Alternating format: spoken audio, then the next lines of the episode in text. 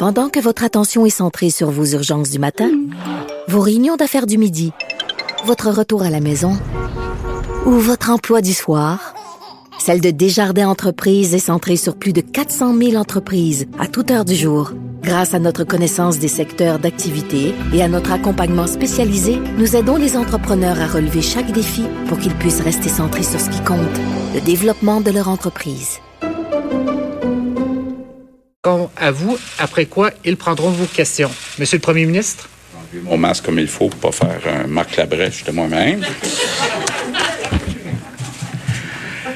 Donc, bonjour tout le monde. Euh, écoutez, effectivement, on vient de terminer euh, euh, un caucus, toute l'équipe du gouvernement, les 76 députés de la CAC, une partie ici à Québec, mais une partie aussi en vidéoconférence, parce que, bon, évidemment, on est trop à la CAC pour être tous dans la même salle. Donc, euh, c'est pas idéal, mais quand même, j'ai quand même senti euh, que les gens ont hâte euh, de, de, revenir, avaient hâte de se voir. Moi, j'étais content aussi euh, de les revoir.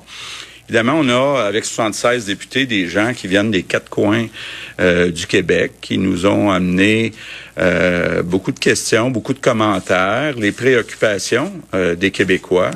Puis essentiellement, ben, deux préoccupations importantes actuellement, c'est la santé de l'autre côté, l'économie, euh, retrouver euh, les emplois qu'on a perdus dans toutes euh, les régions du Québec.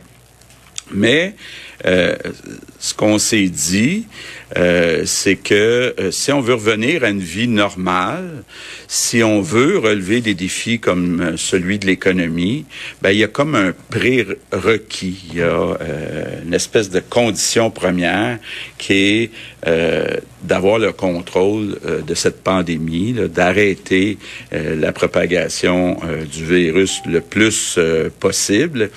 Puis évidemment, là, puis je le répète encore une fois, c'est une responsabilité qui est partagée, que j'ai besoin de partager avec tous les Québécois.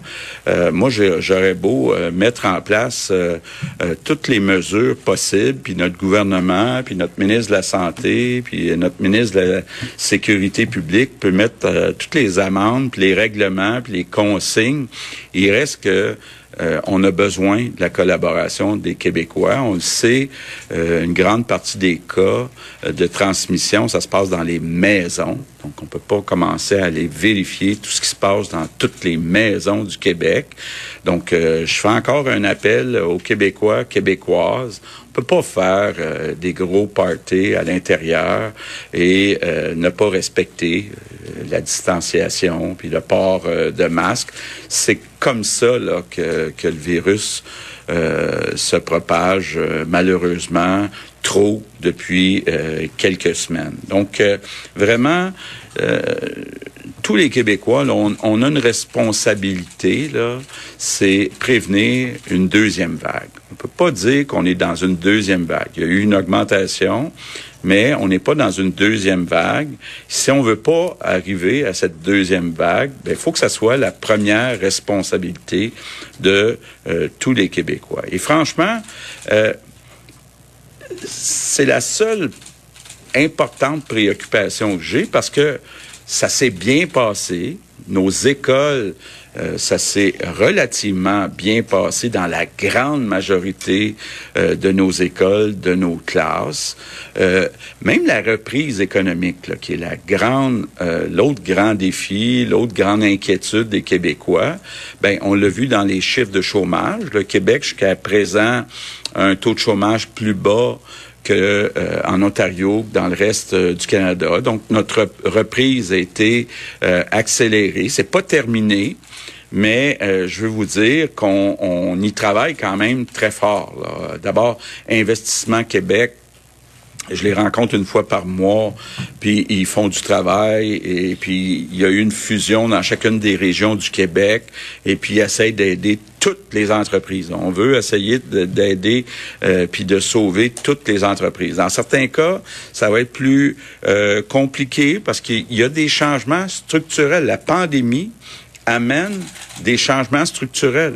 Il y a des industries euh, où ça va être plus dur où euh, certains emplois pourront pas revenir. Je pense entre autres au commerce de détail. Il va rester un, commerce de, du détail, de détail très important au Québec, mais il sera pas aussi important en nombre que euh, ce qu'on avait avant.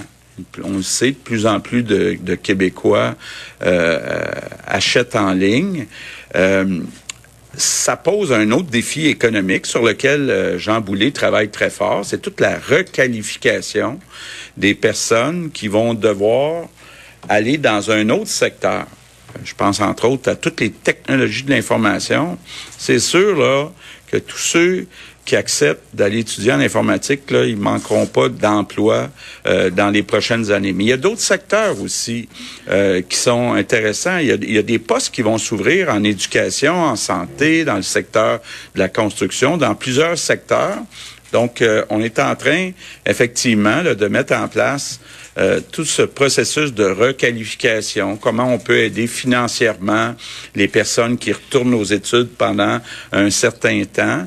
Mais c'est certain que la pandémie a amené euh, des changements structurels.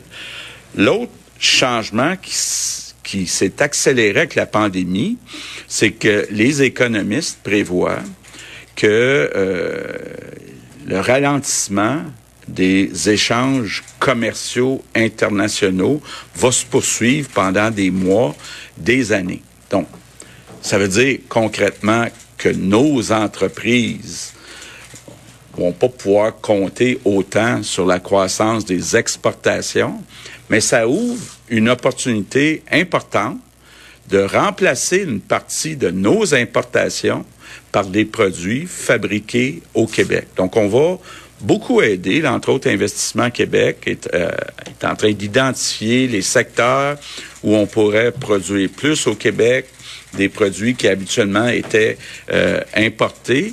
Mais là aussi, j'ai besoin des Québécois. Il faut essayer d'avoir le réflexe d'acheter québécois. Donc, de regarder est-ce que c'est fait au Québec, est-ce que c'est fabriqué au Québec, de privilégier les produits qui sont euh, fabriqués euh, au Québec.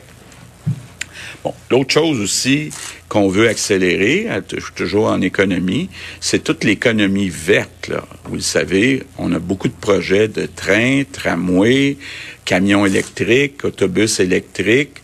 Euh, on essaie. Bon, évidemment, euh, on va attendre les annonces. Euh, le premier ministre qui s'éternise un peu dans le small talk, il fait souvent ça. mais quand même, mot rassurant sur la relance économique. je vais être curieuse de savoir tantôt ce que François Lambert va en penser, notamment à propos évidemment de la transformation de certaines branches de notre économie. Là, François Legault qui donnait l'exemple du commerce au détail qui est appelé à se transformer. On sait que les Québécois achètent de plus en plus en ligne. Il a clairement dit là que, que ça allait euh, réduire évidemment le nombre euh, peut-être d'entreprises qui misent sur le commerce au détail. Mais un truc que j'ai trouvé particulièrement intéressant et c'est ce que je voudrais euh, discuter avec François Lambert tantôt, le ralentissement des échanges internationaux qui va se poursuivre selon les économistes pendant des années. donc certaines entreprises d'ici qui vont devoir remplacer une partie des importations par des produits fabriqués au Québec. Puis c'est on voit peut-être aussi une nouvelle opportunité d'affaires euh, pour pousser justement l'économie locale. On sait que c'est un des chevaux, euh, un des chevaux de bataille de François Lambert. Bon, euh, rapidement aussi les deux préoccupations, on le sait, la santé, économie. On nous rappelle que même si on donne des amendes, on a besoin de la collaboration de tous et de toutes. Les rassemblements dans les maisons, ça semble ce qui est problématique en ce moment. C'est pas le temps de faire des parties à plusieurs, 15-20 dans une maison, dans le sol, c'est pas une bonne idée.